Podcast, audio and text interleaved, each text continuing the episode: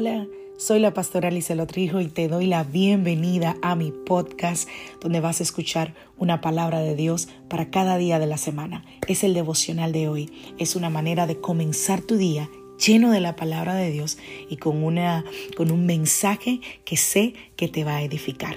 Dios te bendiga. Aquí el devocional de hoy.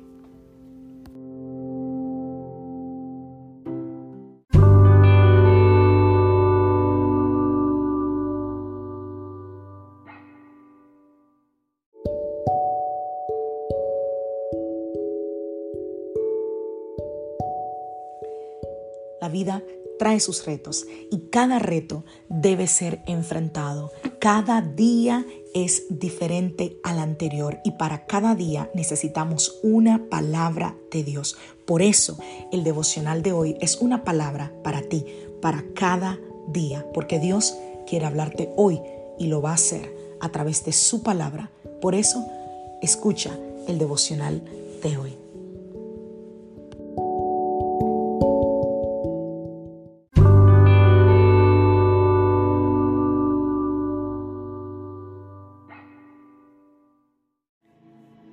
Devocional del día de hoy. Gana la guerra en tu mente. Vamos a la palabra del Señor. Filipenses capítulo 4, a partir del verso 8, dice, y ahora, amados hermanos, una cosa más para terminar. Concéntrense en todo lo que es verdadero, todo lo honorable, todo lo justo, todo lo puro, todo lo bello y todo lo admirable Piensen en cosas excelentes y dignas de alabanza. No dejen de poner en práctica todo lo que aprendieron y recibieron de mí, todo lo que oyeron de mis labios y vieron que hice. Entonces el Dios de paz estará con ustedes. Proverbios capítulo 23, verso 7. Están siempre pensando cuánto cuesta. Come y bebe, te invitan pero no lo dicen con sinceridad. Romanos capítulo 12, verso 1. Por lo tanto, amados hermanos, les ruego que entreguen su cuerpo a Dios por todo lo que Él ha hecho a favor de ustedes, que sea un sacrificio vivo y santo, la clase de sacrificio que a Él le agrada. Esa es la verdadera forma de adorarlo. Wow. Nuestras vidas siempre se mueven en la dirección de nuestros pensamientos más fuertes. Yo hablaba con alguien en estos días y le decía, por algo la Biblia habla de que tal es el pensamiento del hombre en su corazón, tal es él. Y quizás tú lees esto eh, eh, en la palabra del Señor o escuchas esto y tú dices, oh, esa pastora es súper dramática, va a, hablar de, va a hablar de pensamientos, eso es una exageración, pero quiero decirte algo, nuestras vidas sí siguen la dirección de los pensamientos. Y mientras mejor nosotros entendamos esa verdad, mejor equipados nosotros vamos a estar para cambiar la trayectoria de nuestras vidas. Pero, ok, no me creas solo porque sí, porque yo te lo digo. Porque estaba leyendo que la ciencia moderna está dando evidencia de eso.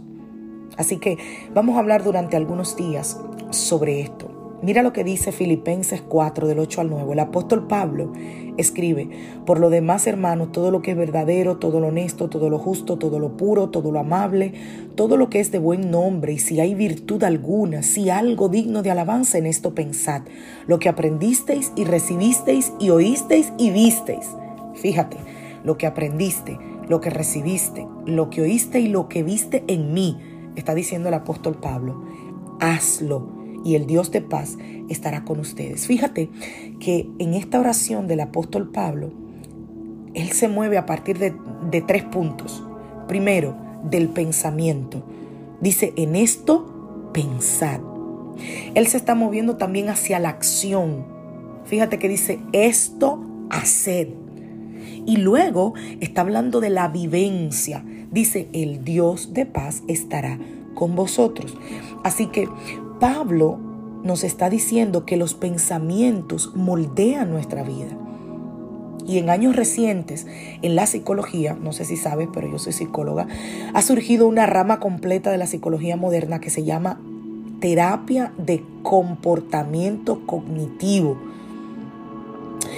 Y aunque ya la psicología hablaba de conducta cognitiva, pero es, una parte un poquito más amplia donde se están eh, eh, mm, demostrando, se están revelando que muchos de los problemas, incluso los desórdenes alimenticios, los desafíos en, en las relaciones personales, las adicciones, las formas de depresión y de ansiedad, la mayoría de las veces tienen sus raíces de pensamientos negativos y erróneos. Tratar esos pensamientos hace que la gente en esos trastornos comience a cambiar. Y bueno, yo no sé tú, pero cuando la Biblia y la psicología se ponen de acuerdo en algo, míreme, yo quiero, yo quiero evaluar eso. Yo quiero saber más. Porque lo que la ciencia de hoy está diciendo es lo que ya el Señor nos dijo a través de Salomón hace tres mil años cuando dijo en Proverbios 23, lo que te mencioné al principio, porque cuál es el pensamiento en su corazón, tal es él. La Biblia y la ciencia nos están enseñando que nuestra vida se mueven en la dirección de nuestros pensamientos más fuertes. Así que tenemos que preguntarnos, ¿me gusta la dirección en la que me llevan mis pensamientos? Si tu respuesta esta mañana, este día, esta tarde es no, entonces quizás es tiempo de cambiar tus pensamientos y de renovar tu mente, como dijo el apóstol Pablo, para que Dios cambie tu vida. Y si tú eres un escéptico, está bien, no hay problema. Pero yo creo que todos hemos intentado cambiar malos hábitos sin tener éxito. Todos hemos, intentar, eh, eh, eh, hemos intentado forzarnos a hacer algo bueno y tal vez no lo hemos logrado. ¿Cuántas veces hemos intentado decir, bueno, no, me voy a ir temprano a la cama, no, voy a hacer esa dieta, voy a hacer tal cosa? Muchísimas cosas. Pero quiero decirte, si entras a Dios en la ecuación, esta vez no estarás solo, no lo estarás intentando solo.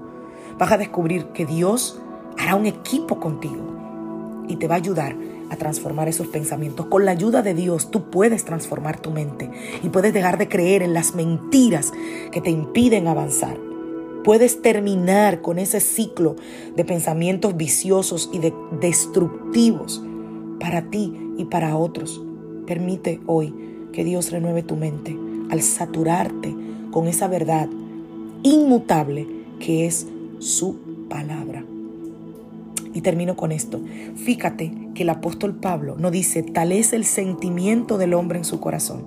Dice tal es el pensamiento del hombre en su corazón. La Biblia conecta corazón con mente.